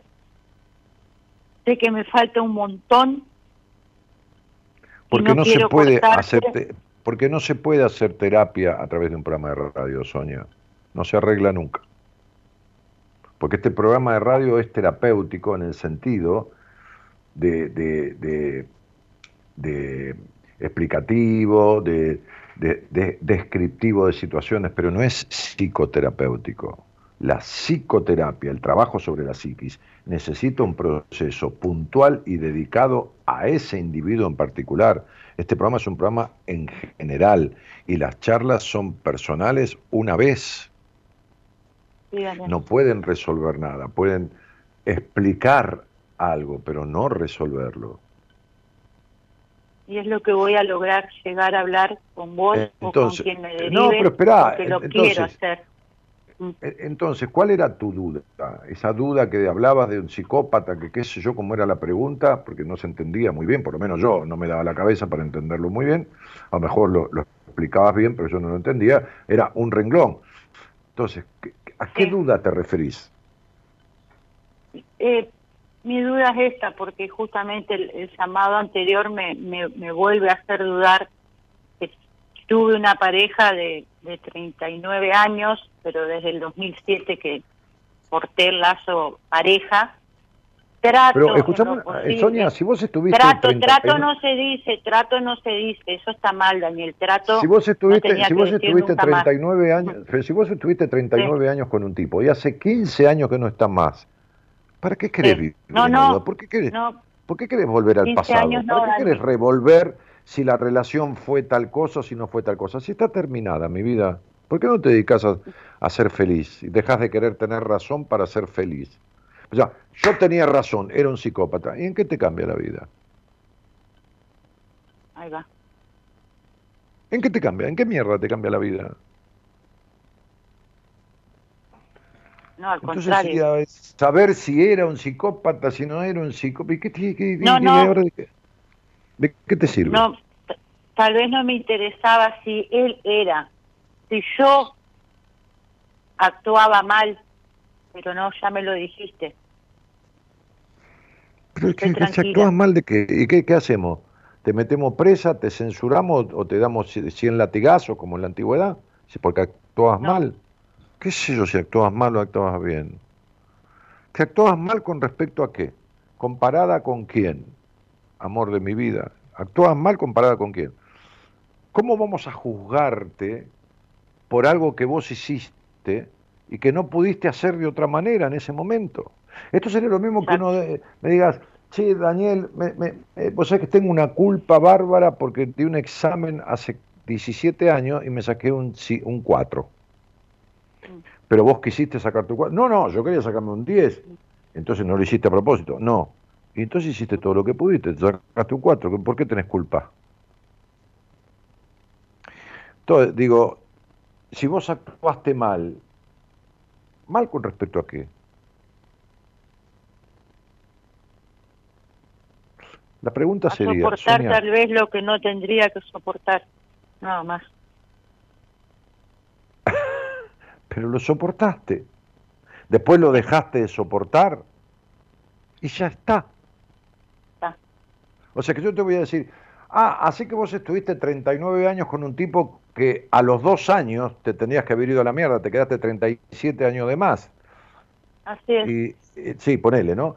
Y, yo qué te digo? No, no, ponele no, es lo correcto, es lo correcto. No, pero está bien, pero ponele que yo te dijera eso, ¿no? Y, y vos me dijeras, sí, así fue. Bueno, te quedaste 37 años de más. Sí. De lo que vos hubieras querido. Sí. No. Es mentira. ¿Cómo que es mentira? Sí, porque lo que uno quiere es lo que uno hace, no lo que uno dice. Vos hubieras querido no estar 39 años, pero la única verdad, decía Aristóteles, es la realidad.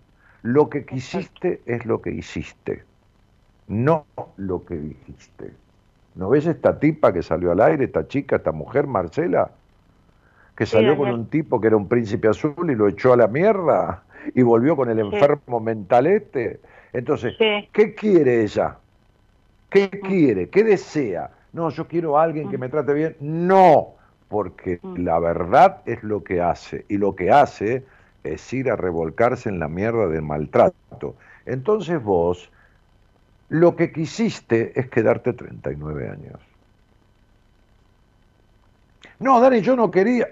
Pero la puta que lo parió. Si no querías, no te hubieras quedado. Lo que uno quiere es lo que uno hace. Es mentira que yo no quiero fumar. Yo quiero fumar porque es lo que hago. Si no quisiera de verdad, no fumaría. Por eso un médico amigo mío, que tiene más de 23.000 tratamientos hechos para dejar de fumar con un 80% de efectividad, un día le dije hace 20 años, che, Hugo, ¿por qué no me tratás, este, es amigo de hace 27 años, este, ¿por qué no me tratás para dejar de fumar? Sí, encantado, encantado, yo te ayudo.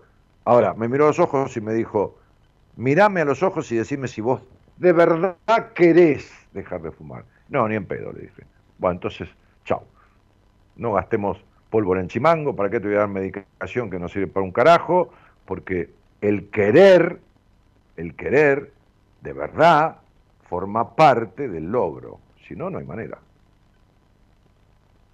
Entonces, en la vida, lo que uno quiere es lo que uno hace. Los jueces no te juzgan por los deseos, te juzgan por las acciones. No, mire, señor juez, yo no la quería matar, ¿eh? No, yo no quería matarla. ¿Cómo que no quería? Si tenemos una filmación que le dio 35 puñaladas. Me, justo estaba la cámara, ¿ve? Ve que la cámara estaba en la esquina y usted la estaba apuñalando, ¿no? Sí, no, pero yo no quería. ¿Y a mí qué carajo me importa? Dice el juez. Usted la mató. La, la realidad es esa, esa es la verdad. No lo que usted dice que quería o no quería. ¿Me explico, Sonia? Sí, Daniel. Sí, Daniel. Entonces, ¿qué, qué, obraste mal u obraste bien? Hiciste lo que quisiste. No, yo no quería. No, no. A ver, hiciste lo que quisiste. Poné los huevos o los ovarios, que es lo mismo. Y bancate haber estado con quien se te cantó 39 años. Después no sirve llorar sobre la leche derramada. No, yo tendría, si yo me hubiera ido antes, si me hubiera... Mira, si mi abuela mi abuela Gloria Blanco, en vez de ser analfabeta, hubiera sido la reina de España, yo hubiera sido el príncipe de Asturias. Pero mi abuela era una gallega divina analfabeta. Bueno, entonces, si hubiera sido, no existe el hubiera. Si hubiera sido antes, si yo hubiera hecho un edificio más grande, o si no hubiera hecho un edificio eh, cuando vino la crisis del 2001, en vez de perder 400 mil dólares y quedar debiendo otros 200 mil que me costó pagar los cinco años, este, me hubiera quedado con la plata este, y, hubiera tenido dinero, que hoy no tengo. ¿Qué hubiera? No hubiera nada. Lo que hice, lo que pude hacer, y se terminó. Y ya está. ¿Entendés? Entonces, 17 años después de haber terminado con este tipo, ¿qué vamos a analizar? si hiciste bien o mal. No, ya está hecho, eso es pasado. Eso es pasado, mi amor. Bien. Bien. ¿Entendés, Sony? Entonces, digo, como tu vida es un razonamiento absoluto y vivís en esa mente que piensa y masculla y vuelve a rumiar y otra vez y una vez más y todo esto y no para nunca pero mm. encima una mente que razona tanto y con una en la cual subyace debajo de ese razonamiento excesivo una baja confianza en vos. Tanto que vos laburás y no importa, te ganás el mango, no robás a nadie, no vendés cocaína, no robás bancos, no, no, no, no, no, qué sé yo qué. Es como, un, como si fuera un trabajo, lo todo. ¿entendés tu baja estima?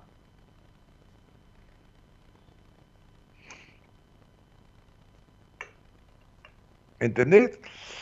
Ahora, vos podrías decir, che, Dani, ¿por qué me quedé encerrada 39 eh, años en una... Y porque te servía un, eh, semejante tipo que nunca se enteró que vos mentiste el 98% de tus orgasmos, porque no los tuviste, te servía para seguir manteniendo los prejuicios con los cuales fuiste criada. Te servía para seguir manteniendo el vacío que sentiste desde la infancia te seguía para seguir manteniendo la perra y puta soledad que tuviste desde chica. Ese vínculo distorsivo y afectante te servía para continuar con toda la forma distorsiva con la que fuiste criada. en una infancia que no existió, que duró menos que la llama de un fósforo, porque fuiste una nena que perdió su infancia, fuiste una nena grande, que se hizo grande, que tuvo que cargar con cosas que no correspondían para nada a su edad. Entonces, la insatisfacción, el vínculo de mierda, el destrato, el control, los celos, la posesividad, los golpes, el maltrato o la desestimación o lo que fuera, era la repetición de tu crianza. De un hogar gris donde te criaste con padre y madre grises, con padre prejuicio, madre infeliz y todo esto, y un padre inexistente, porque tu padre no existió ni siquiera en figuritas en tu vida, como, como, como una, como una entidad positiva, digo, ¿no? Que ya estaba ahí, pero al pedo, no servía para nada. Este, entonces, eh, todo este matrimonio o pareja te dio la continuación de la vida gris en la cual te criaste en el hogar donde naciste. Eso sí te lo puedo explicar. Que fue así, ¿no es así, Sonia? Así es, Daniel. Así es. Claro, entonces te puedo es. explicar por qué te quedaste. Entonces, si hiciste mal, ¿qué mierda vas a hacer mal si otra cosa no conocías? ¿Entendés? Sí. Claro. Si vos crías un chico comiendo comida de la calle, siempre, a lo mejor un día le das este caviar y lo tira. Y agarra una hamburguesa que tiró otro que no quiso comer y sigue comiendo comida de la calle.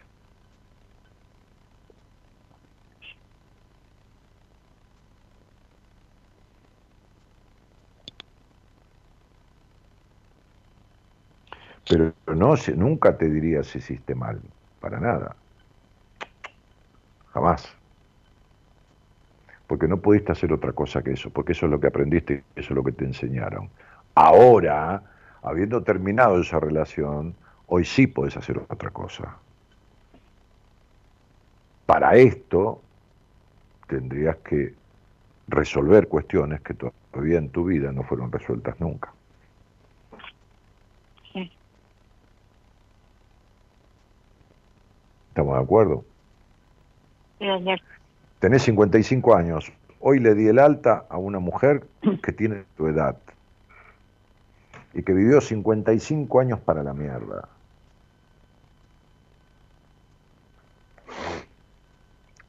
Y yo anhelo poder tener el alta este, Daniel. Y sé que lo voy a lograr. sé que voy a llegar. despacito. Las cosas son cuando tienen que ser. Si uno pone, si uno pone pro al norte a un deseo y, tiene tiempo en la vida, porque si no se muere antes, pero se da la oportunidad realmente y quiere realmente y hace lo necesario para lograrlo, lo logra. Porque vos no, no me estás hablando de ser presidente de los Estados Unidos, me estás hablando de hacer un proceso de dos o tres meses este, para arreglar cosas de tu historia y no está. Entonces no es una cosa inalcanzable. ¿Se entiende? No te escuché bien, Daniel, ahí se cortó, perdón. Que lo que querés, justamente, claro, lo que querés es muy lograble si vos te lo proponés. No estás hablando de ser presidente de los Estados Unidos. Tenés un deseo No. que es resolver cosas a través mío o de alguien Sí. que, que perfectamente log- que es perfectamente lograble. Para eso tenés que hacer lo necesario. Sí. Bueno, hacelo.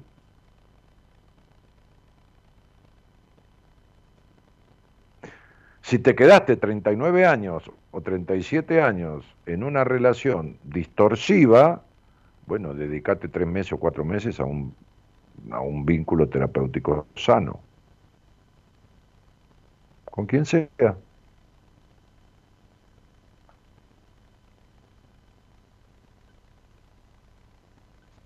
¿Con quién, ¿Con quién nomás salió Daniel? ¿Eh? ¿Con quién nomás escuché? Con quien sea. Con quien sea. Sentate a tener un proceso en terapia con quien sea, pero tenelo. Con vos o con quien vos me digas, no confío más en nadie. Bueno, perfecto. ¿Por qué? ¿Vos hiciste terapia en tu vida? No estoy para perder el tiempo Pero vos hiciste terapia en tu vida? con los mm, que me perdonen, con los terapeutas de acá o psicólogos de acá no perdería el tiempo. Pero si ni los conoces. Sí los conozco, Daniel. Bueno. Sonia querida, está claro. Ir para atrás es al Oh. pedo para, para, para eh, evaluar conductas. Ir para atrás para explicárselos por qué uno, tú, ah, eso sí, ya te lo expliqué. Toda mujer que se queda en una relación contraria a la que quisiera tener, o todo hombre que se queda en una relación totalmente contraria a lo que quisiera tener, está haciendo lo que quiere. Y esto proviene de toda de, la repetición de todas las cosas contradictorias que tuvo en su crianza. Por eso se queda en una relación contrariante y contradictoria, para repetir lo que pasó en su infancia.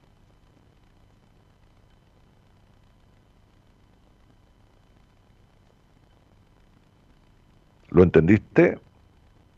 Clarísimo. Te mando un beso. Gracias, Dani. Todo mi respeto para vos y un saludo a toda la audiencia.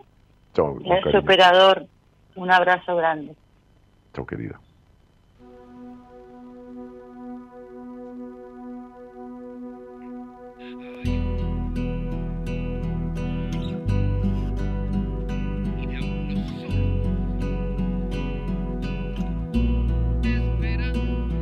Estoy tratando de ver qué hay detrás de esas nubes, sintiendo una ansiedad que jamás nunca tuve, pero como soy del pueblo y no soy de la realeza, la información que tengo es solo niebla espesa.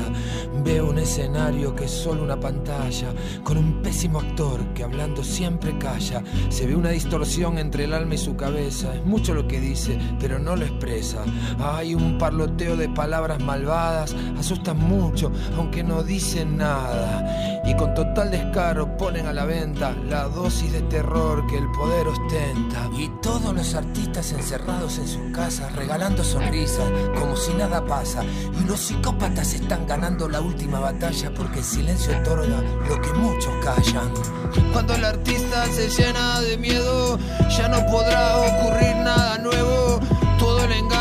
Chupará un huevo y todo el mundo contento de ser infeliz. Cuando la mente no crea, implosiona. Los pensamientos temerarios colisionan y desde afuera bombardean los satélites que son las nuevas armas destructivas de las élites. Nos achicharran, nos disuelven, nos fritan, vibramos bajo y nos debilitan. Programan nuestras defensas y hasta cómo sientes y cómo piensas.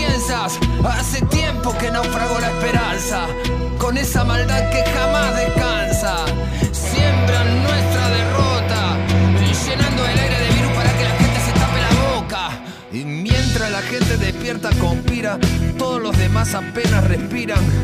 Y de a poco a poco perdemos la fuerza. Somos devorados por las leyes de la inercia. Este atentado virtual de inteligencia artificial un hombre nuevo sin energía vital. Hoy busco un refugio donde mi alma viva, donde haya más alimento que comida, donde la muerte sea un espacio sagrado, donde pueda escuchar a mis antepasados, beber un poco de aire vivo, tener agua de mar y MMS conmigo, ofrendar a la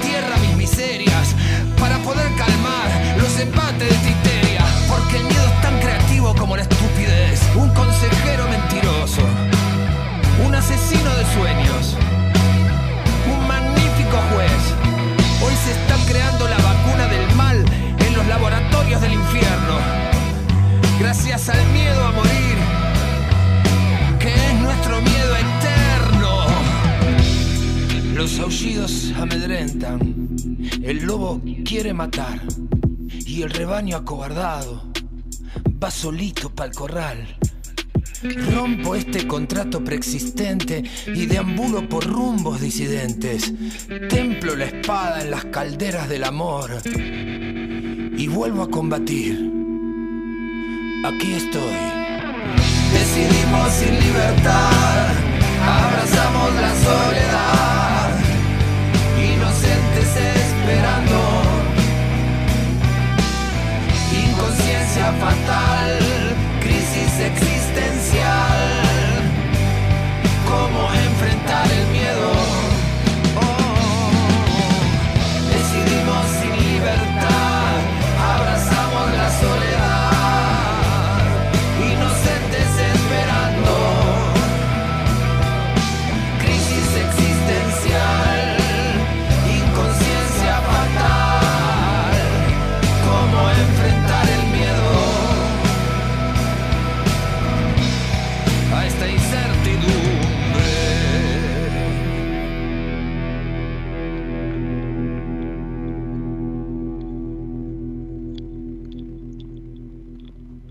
Bueno, ahí andaba Cordera, ¿no? Con este tema este, tan, tan verdadero, tan polémico y tan profundo, ¿no?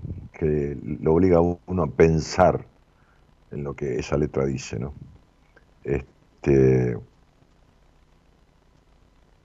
buenísima reflexión que hiciste, dice Estela. Me vi yo en el caso de la señora, me di cuenta que eso me pasó a mí. Besos, querido Daniel, fuerte abrazo. Anabela dice, buen programa, genio, maestro del alma. Sandra Edith Ramírez dice, las cosas son cuando tienen que ser. Sí, pero uno tiene que hacer lo necesario para que sean. Porque esto de leer el libro El secreto y la ley de atracción y creer que uno pide con fuerza algo y el universo se lo trae hecho realidad. Por eso el refrán dice a Dios rogando, pero con el mazo dando. O sea, las cosas son cuando tienen que ser si uno hace lo necesario para que sean. Si no, este, aclaro, por eso en un momento, Sandra, decís tal cual, se trata de qué querés hacer, lógico.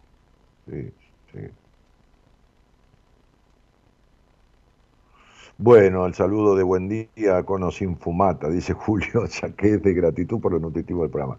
Sí, todo bien, un abrazo. Este, sí, Dani, es así, dice Gabriela, pero confío en tu criterio y espero que el trabajo que estoy haciendo con Ale Soria me ayude a encontrarlo, me hace bien escucharte. Gabriela, si yo te atendí en, en una entrevista y te dije, esto, esto, lo podés resolver de tal o cual manera, y entiendo que la terapeuta para vos es, es Ale Soria, y te dije, todo es un intento, y estate un mes, dos meses con ella, y a los dos meses más o menos me decís cómo andás, ponete en tu terapia, deja de razonar, deja de quererse perfecta, entregate, abrí el alma y entregate al proceso con Alejandra. Alejandra fue paciente mía, conoce mi método, tiene el suyo, interactúa con ambas cosas, ya te lo expliqué.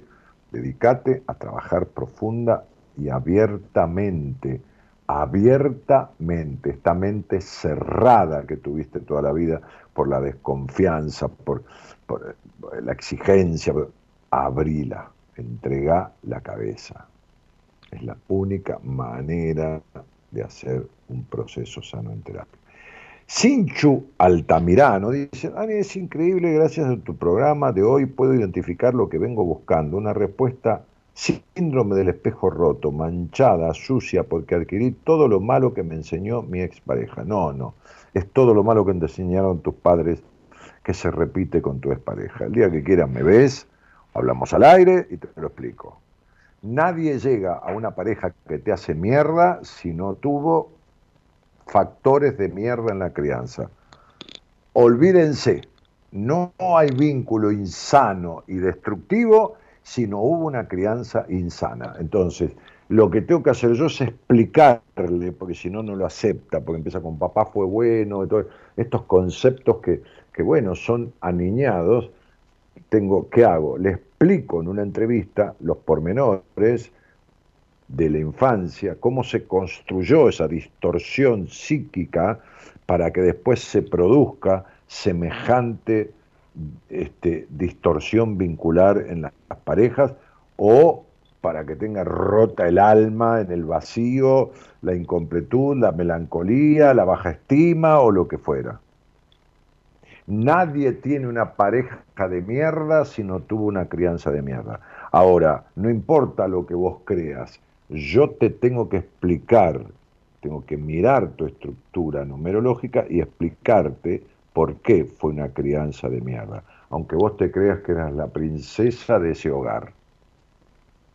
Yo te voy a explicar por qué eso te llevó a esa pareja. Así que hoy no encontraste nada. Es increíble, gracias a tu programa de hoy puedo identificar lo que vengo buscando, una respuesta al síndrome del espejo roto, manchada, sucia, porque adquirí todo lo malo que me enseñó mi expareja. No, no encontraste nada. Tu expareja no te enseñó nada. Tu expareja te mostró lo que ya tenías adentro, desde antes de conocerlo. Desencadenó lo que ya estaba. ¿Está claro? Así que no encontraste nada hoy. Eh, encontraste un culpable. Pero vos ya estabas así desde mucho antes. Bueno, muy bien. Cristian Mesina dice, saludo Dani de Mendoza. Por eso, chicos, no sirve esto de, hay que hablar, chicos, este, quedarse con que... Entonces se va a dormir y dice, ahora lo encontré. ¿Y qué arregló? Nada, después va a tener otra cosa peor. Después va a venir otra relación peor. Eh, ¿Qué más? ¿Qué más? Dice, me hace muy bien escucharte, querido Daniel, hace muchos años te estoy escuchando. Bueno, de acuerdo. Bueno, nos estamos yendo. Sonia Maltese dice, gracias Daniel, gracias Sonia por la confianza haber hablado conmigo. Y nos estamos yendo, pues ya se terminó el tiempo, ya nos pasamos del horario, ya todo, todo, juntos. Este, Gerardo, hacete cargo y nos vamos. Buscar la mejor manera de encajar los secretos que nunca quise contar. Saber que no siempre se cae de pie. Si está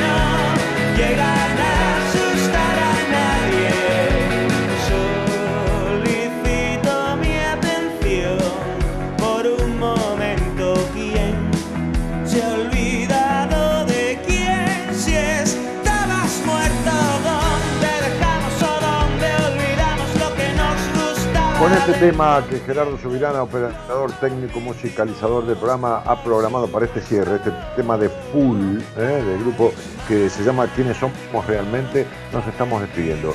También este, en, la producción ejecutiva la señorita eh, Eloísa Ponte. Mañana va a estar el licenciado en psicología, profesor de enseñanza media universitaria Enrique Audine, a cargo del programa, conduciendo, buenas compañías del equipo de profesionales del programa.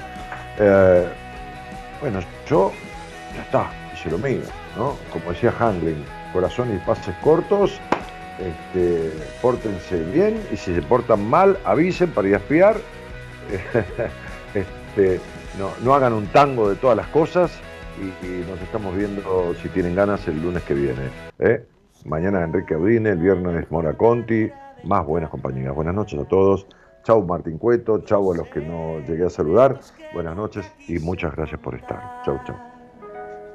Saber que no siempre se cae de pie. Si está